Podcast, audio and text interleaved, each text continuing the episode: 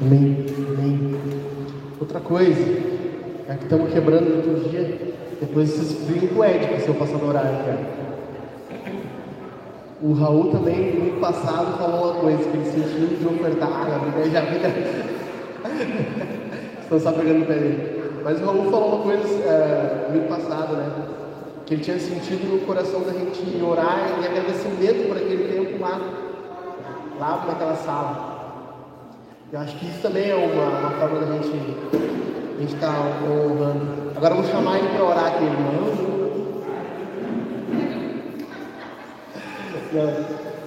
Mas Deus foi, foi bondoso conosco, né?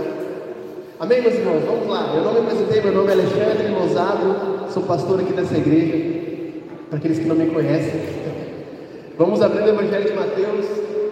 E como a gente falou, o prédio muda, às vezes a gente muda mas a palavra de Deus continua sendo aberta, exposta e pregada certo? Então abra no Evangelho de Mateus, nós vamos ler quatro versículos hoje, do 5 ao 8. A Cátia estava falando para mim, eu não posso perder a, a, do Pai Nosso. Cátia, começa semana que vem. Ah, manda botar ali. Não, começa semana que vem. Mas hoje é uma introdução de Jesus ao tema da oração. E nós vamos ver dois erros, dois erros a respeito da oração. Gente, me preocupo se vocês me ouvem bem, porque eu estou ouvindo um reverb, está bem ruim de ouvir. Eu vou, vou me esforçar aqui. O Pedrinho não, né? Mas está aqui ouvindo aqui, né, meu? Eu vou me esforçar aqui para vocês me entenderem melhor, tá? Vou falar com calma e vou falar, de, falar mais claro. Jesus vai nos falar dois erros a respeito da oração. Dois erros que nós temos que evitar. Primeiro, o erro da hipocrisia. Segundo, o erro do paganismo, ser pagão. Aí você pensa, ah, mas não tem como ser pagão, ser um. Eu vou explicar o que é isso. Nos nossos dias de hoje, tem. Tem como ser, tá bom? Então vamos ler o texto juntos. Ah, vou passar isso aqui no. no Tá, deixa aqui. Vamos ler o texto juntos?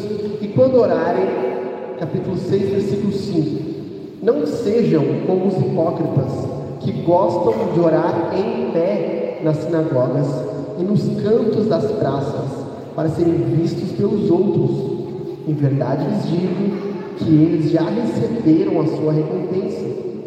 Entre no seu quarto, feche a porta, ore ao seu pai em secreto, e o seu pai que vê em secreto dará recompensa.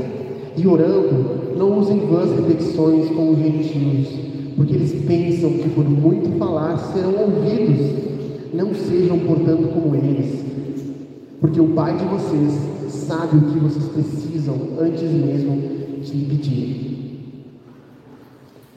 Então, como nós estamos falando nessa série, nós começamos quem são as pessoas do reino bem ruim já, né? Vai ficar melhor isso. Depois nós vimos o que fazem as pessoas do reino. Nós vimos o que Jesus ensinava a respeito da lei. E depois nós começamos a ver como é a religião do reino, ou como pode ser o relacionamento do reino. Então, nós vimos há três domingos atrás sobre, sobre a oferta. Falamos sobre a oferta. Domingo passado nós fizemos um perguntas e respostas sobre as ofertas. Foi bem bacana, a gente teve um tempo de, de conversa a respeito disso. Mas hoje nós vamos falar a respeito da oração.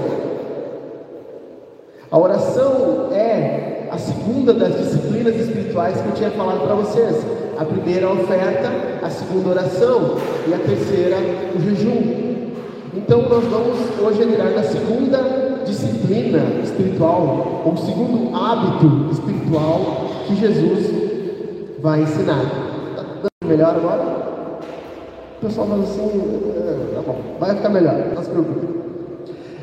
É, então, hoje nós vamos falar particularmente sobre oração. Nós já lemos o texto aqui. E eu quero primeiro falar para vocês o que não é oração, certo? Antes de nós definirmos o que é oração, nós precisamos definir o que não é oração. Primeiro, a oração não é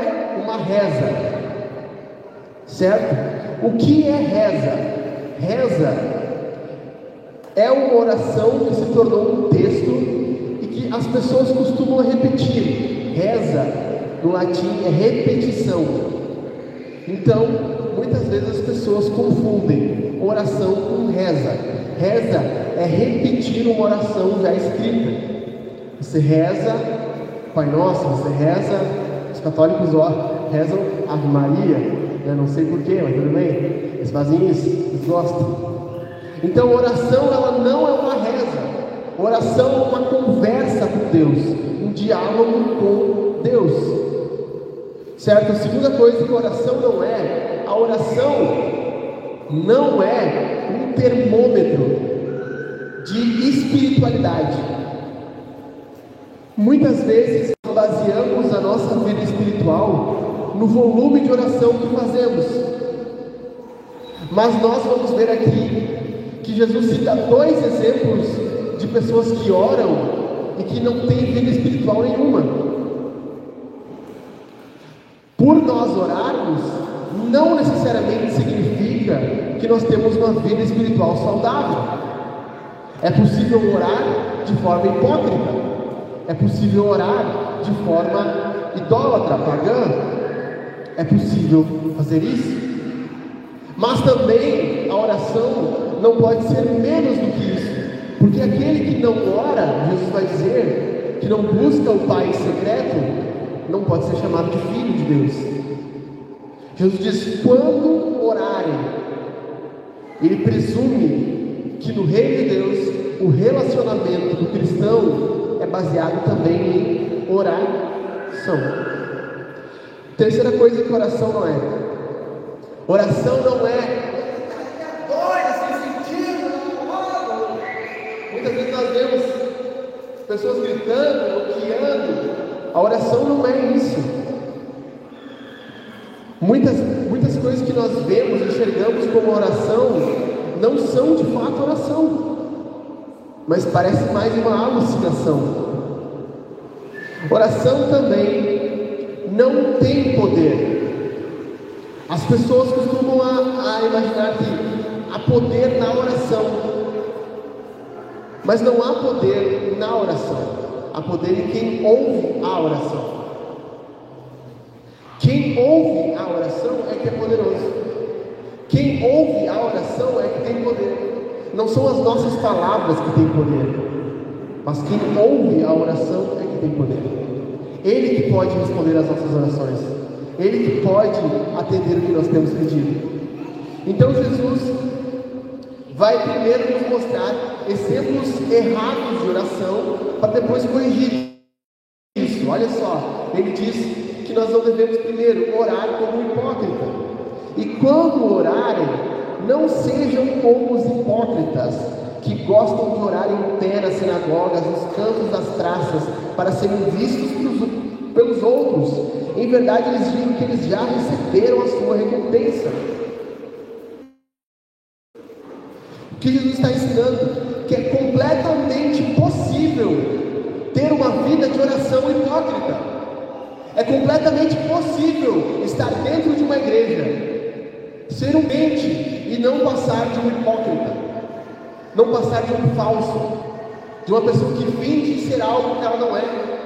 Nós vimos sobre a oferta que a palavra hipócrita significa ator, aquele que finge algo. Como é a oração de um hipócrita?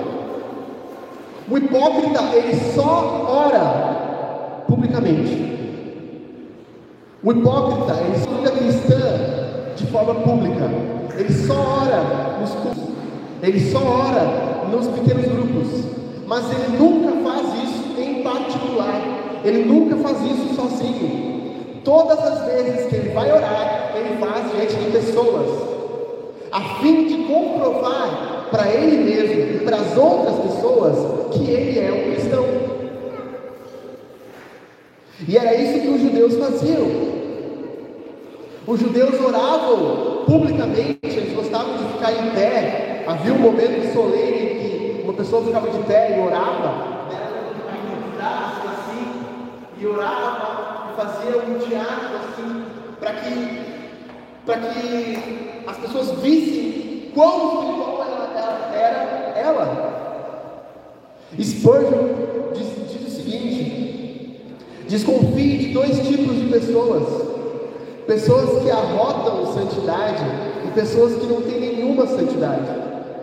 Pessoas que em público são fervorosas em oração, às vezes até demais. Muito provavelmente sejam só em público fervorosas. Só em público. Eles querem agradar a si mesmos, eles buscam a si mesmos, eles buscam recompensa para si, e no final ele recebe. A oração do hipócrita ela tem um script.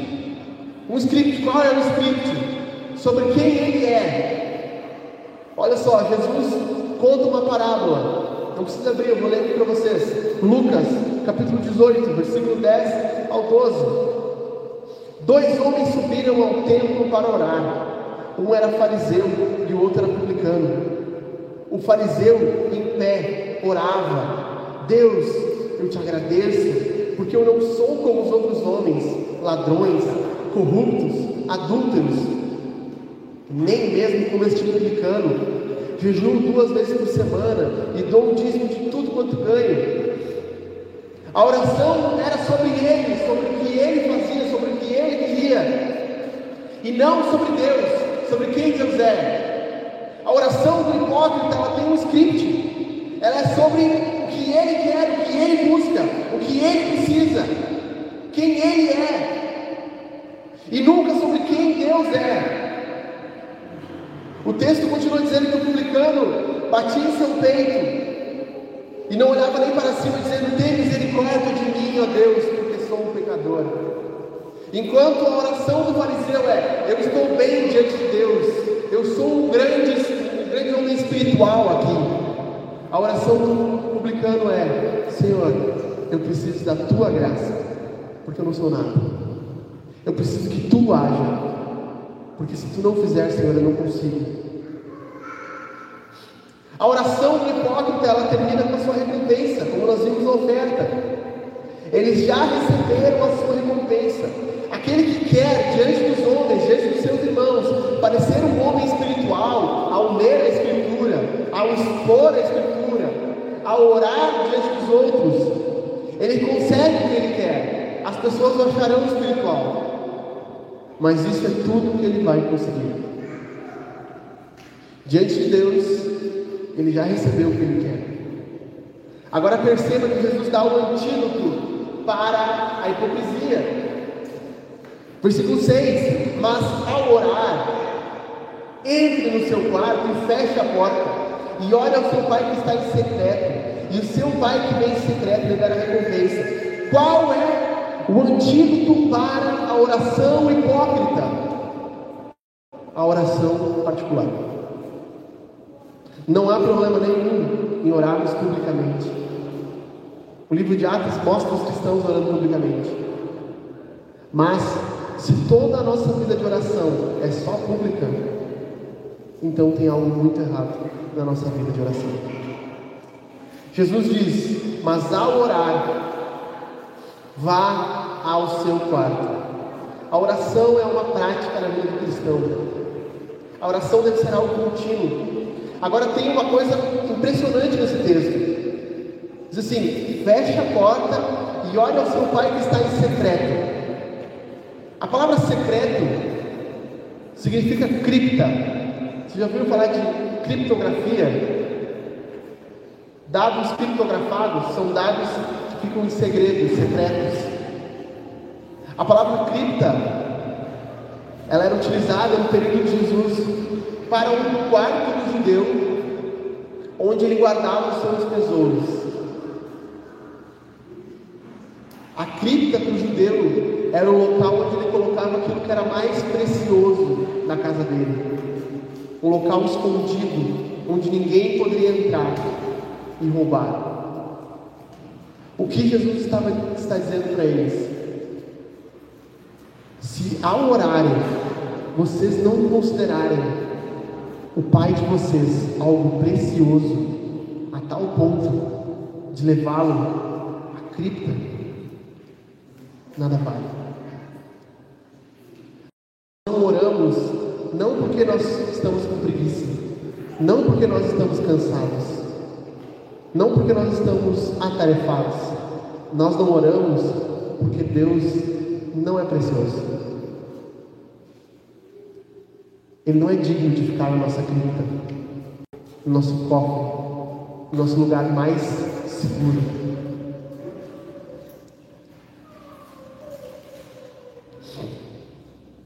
Tudo que nós temos no Evangelho de mais precioso é o próprio Deus. A oração deve ser o momento onde encontramos o tesouro da nossa alma, o anseio superior da nossa vida. E nós só temos esse tesouro, nós só podemos encontrar esse Pai em secreto, nosso, no nosso lugar íntimo. Porque o Filho dele, bendito Jesus Cristo, foi abandonado pelo Pai.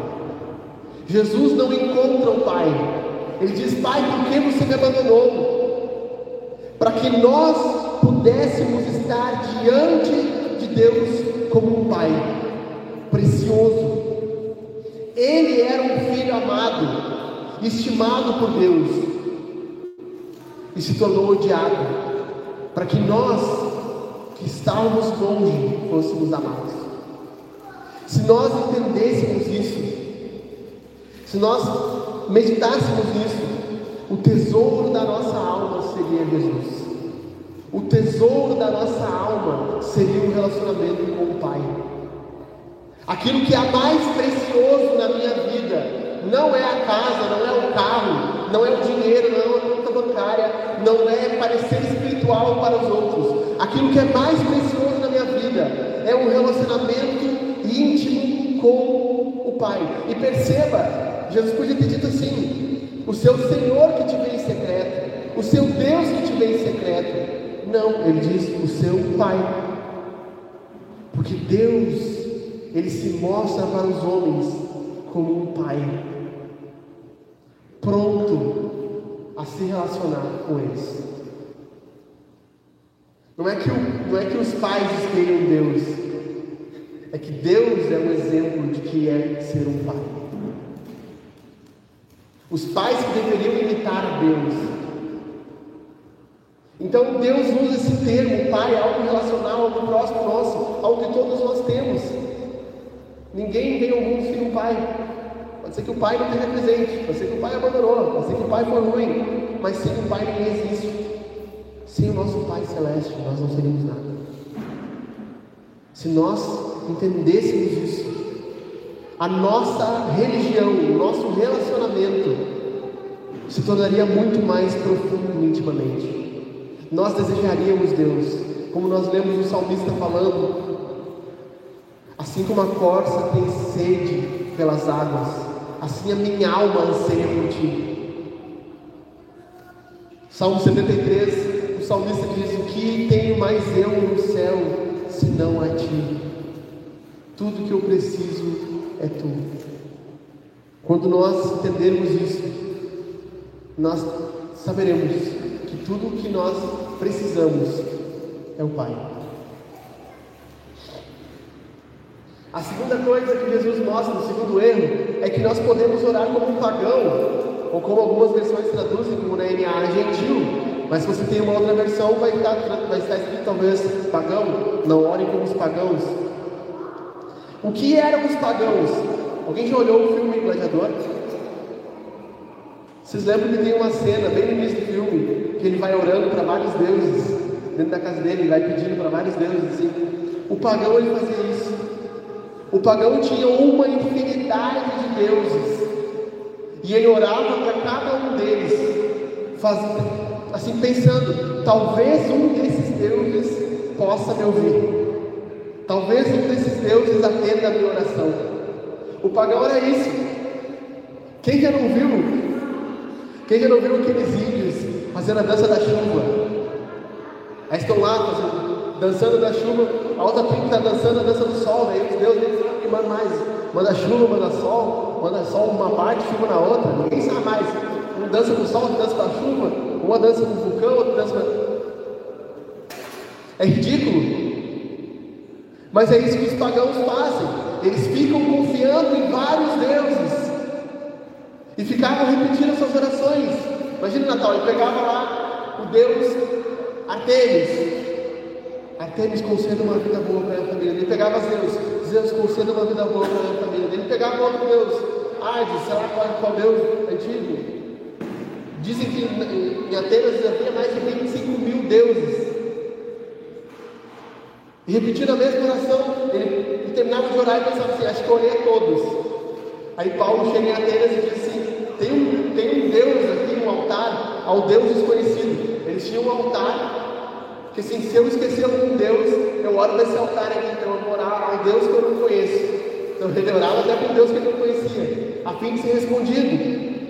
O pagão fazia isso. Orava para vários deuses, repetindo a mesma oração. E Jesus vai nos dizer por que os gentios falavam, faziam isso. Porque, no versículo 7, orando, não usem vãs repetições como gentios, porque eles pensam que o muito falar serão ouvidos. Eles pensam que por repetir aquilo eles serão ouvidos. Mas agora Jesus acha a fonte do erro deles.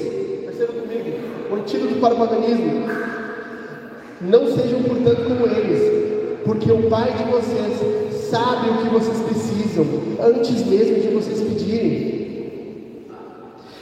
O que Jesus está dizendo? O foco desses, dessas orações a vários deuses era ansiedade. Eles viviam ansiosos, pedindo a vários deuses, tentando achar um conforto para a vida deles, para o coração dele. O que é ansiedade? É buscar em outros locais uma segurança, é isso que os pagãos faziam.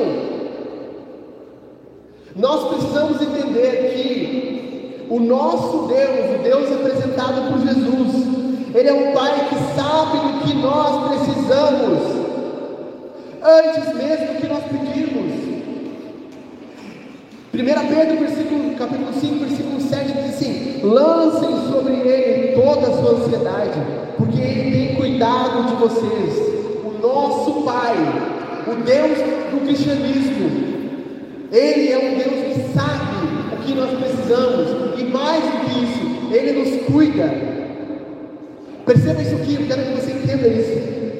O Deus que chamou as estrelas à existência e que nomeou cada uma delas, Ele para para ouvir a tua e a minha oração. O Deus que disse para o mar: Mar, não passe nesse limite. O Deus que fez as montanhas surgirem e o barulho das terras rompendo, ele silencia o universo para ouvir a voz dos filhos dele. Ele silencia o mundo inteiro para saber os nossos problemas. Talvez o nosso problema parece insolúvel, sem solução. Mas para as mãos que criaram o universo, é ridiculamente fácil de resolver. E nós nos preocupamos, e nós colocamos o nosso coração na ansiedade, porque nós não cremos que o nosso Pai pode nos ouvir, que nós não cremos que o Deus Todo-Poderoso pode responder a nossa oração.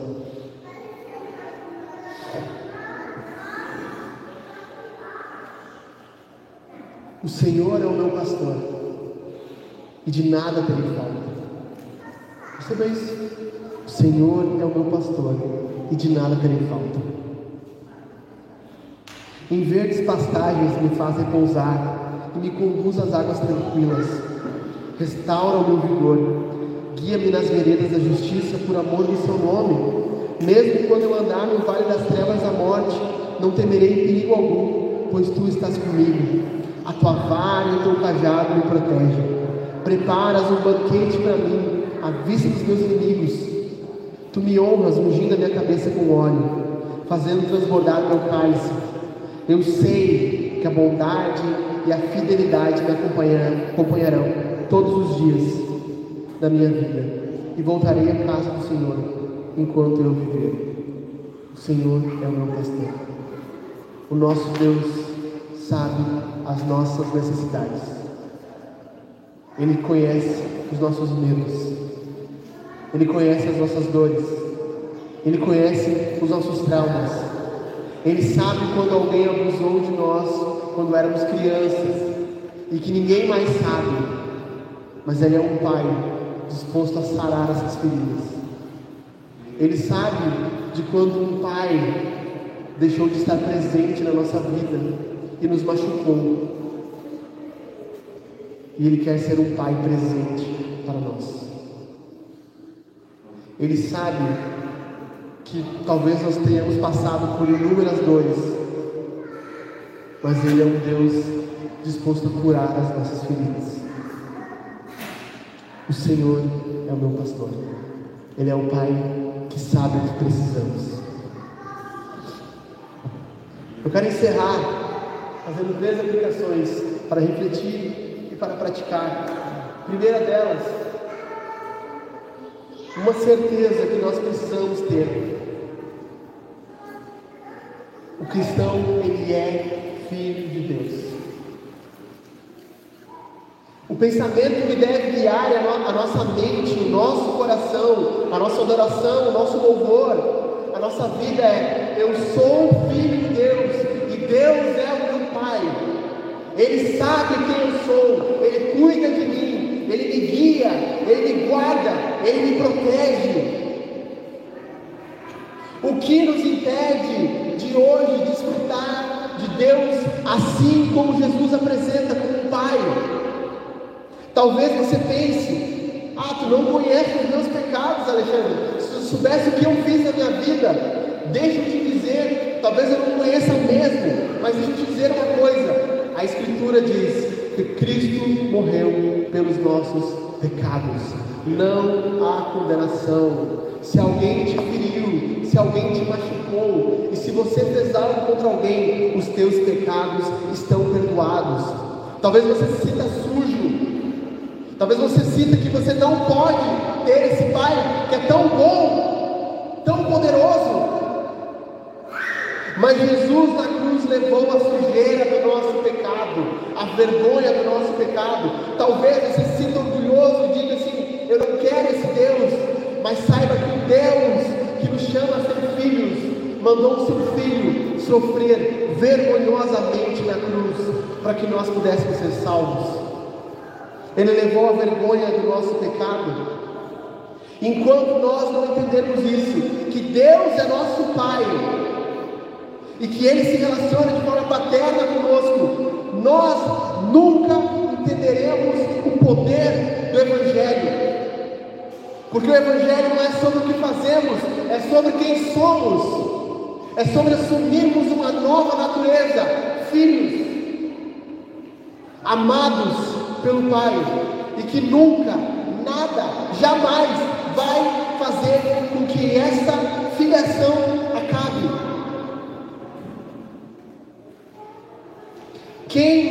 você quer impressionar? Para quem você quer parecer bom? Para quem você quer parecer santo? É para Deus ou para os homens? Se é para os homens, você conseguiu. Se é para Deus, e você está fazendo para os homens, você falhou. Você não conseguirá. Deus está, não fica impressionado com a sua oferta e com a minha oferta. Deus não fica impressionado se você cantar 24 horas seguidas. Deus não fica impressionado se você for a pessoa mais frequente em todos os cultos da Hangar, Deus não fica impressionado se você é um pregador da igreja. Deus não se impressiona com isso. A única coisa que impressiona Deus é o filho dele. Este é o meu filho amado, em quem eu tenho alegria. E é em Jesus que nós somos chamados a ser filhos de Deus. Segunda coisa é para você refletir e praticar. Estou acabando. Pare de viver como um hipócrita ou como um pagão. Tudo que o hipócrita faz é em público. Bíblia, aqui, Bíblia. Quando pega no domingo, ela sabe que vai passear. Porque em casa nunca pega. Nunca pega. Nunca pega. Pare de ser hipócrita. Você canta só nos domingos. Poderoso esse nome é. Durante a semana. Vamos acordar esse prédio. Só isso. Não há louvor na tua casa. A tua casa é uma casa de ímpio. Só a desgraça, só a música mundana. Só a Anitta, Pablo Vittar. Sei lá alguém mais. Não há louvor nos teus dias. Você só canta em público. Oração, você só ora em público. Você não ora nunca. Parece um cachorro. Meu cachorro, quando eu ponho oração, ele vai comendo. Ele, ele não agradece. Agora a Amanda, Amanda põe a mão no pote assim diz, primeiro vamos orar. Ela põe assim. Você não ora nem a comida que você come, você parece um animal, uma besta. Parece um, um cachorro que quando põe a comida no pote, você não agradece. Você não ora durante o dia, você não ora durante a noite, você não tem uma vida de oração, para quem você mente? Há algo errado quando tudo da nossa religião é somente pública. Ela deve ser pública, mas quando toda religião é pública, ela é mentirosa, ela é falsa, e você é um hipócrita. Abandone hoje a hipocrisia. O que adianta nós estarmos no domingo aqui e domingo à tarde estarmos olhando pornografia no nosso celular? O que adianta nós estarmos aqui no domingo e na segunda estar traindo a nossa esposa, desrespeitando ela, não educando os nossos filhos? Do que adianta você ofertar ali naquela caixinha ou no Pix e você usar seu dinheiro para financiar pornografia, o que adianta? Hipócrita.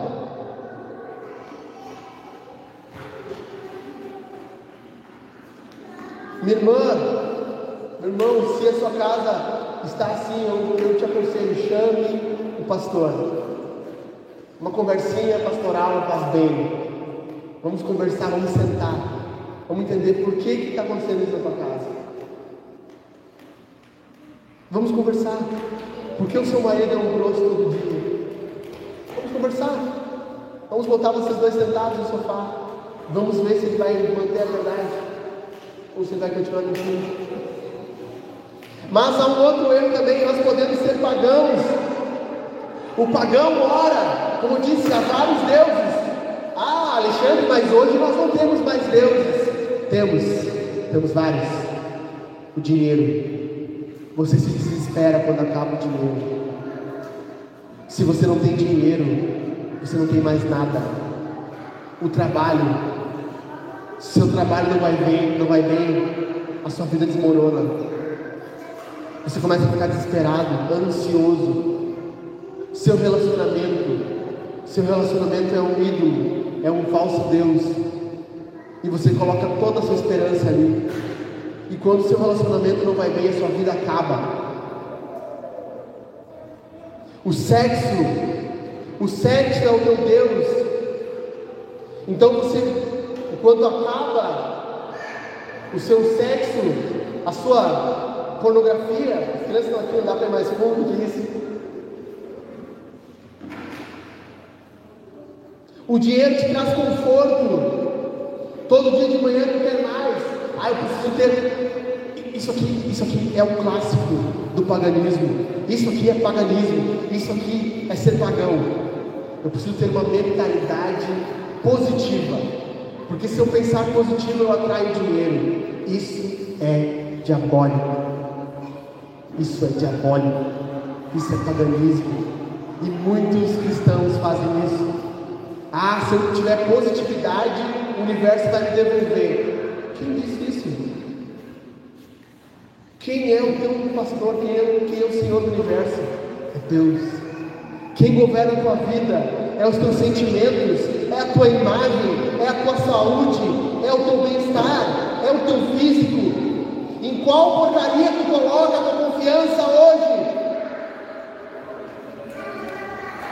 Tudo que tu tem é culpa de quem? Do teu trabalho, do teu esforço, é da tua sabedoria. Quem é o teu falso Deus?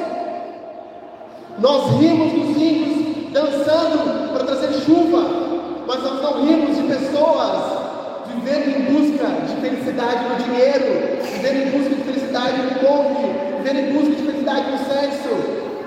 É tão ridículo quanto mas se tornou comum ser pagão. Se tornou comum. Signos, horóscopo. Nós somos pagãos e não sabemos. Confiamos em todo quanto é porcaria, menos em Deus. Entregamos o nosso dia às boas vibrações, mas nós não confiamos em Deus. Tem algo errado tem algo errado. Agostinho disse: Tu nos criaste para ti, e o nosso coração não descansará enquanto ele não estiver em ti. Nós somos criados para nos relacionar com o Pai. Toda a nossa ansiedade, todo o nosso medo, toda a nossa dor, ela só pode ser sofrida nos braços do Pai.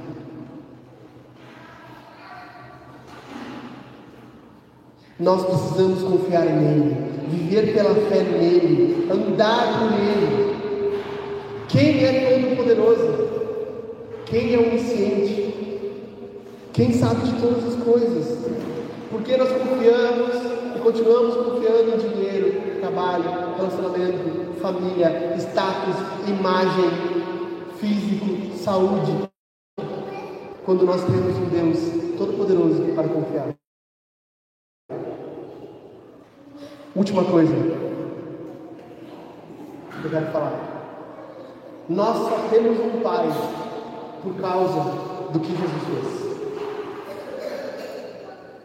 A Bíblia diz em Romanos que nós somos adotados por causa de Jesus. O nosso Pai é nosso Pai porque Jesus morreu em nosso lugar. É tudo sobre Jesus. É tudo sobre, para, por, em Jesus. É tudo pelo que Ele fez. Nós somos uma igreja centralizada no Evangelho, no que Jesus fez. E nós cremos que a única mensagem poderosa para salvar é o Evangelho e nada mais. Jesus foi abandonado para que nós fôssemos achados. Jesus foi esmagado para que nós fôssemos restaurados. Jesus foi sujo para que nós nos tornássemos limpos. Jesus foi morto para que nós nos tornássemos vivos. Jesus subiu ao céu para que nós fôssemos elevados ao céu. Jesus tem um Pai no céu para que nós tivéssemos um Pai Bendito é o nome de Jesus. Fique de pé, fique de pé. Nós vamos cantar. Nós vamos cantar. Nós vamos cantar e nós, eu te convido essa manhã a cantarmos juntos. A bendizer o nome de Jesus, a música 3 dele.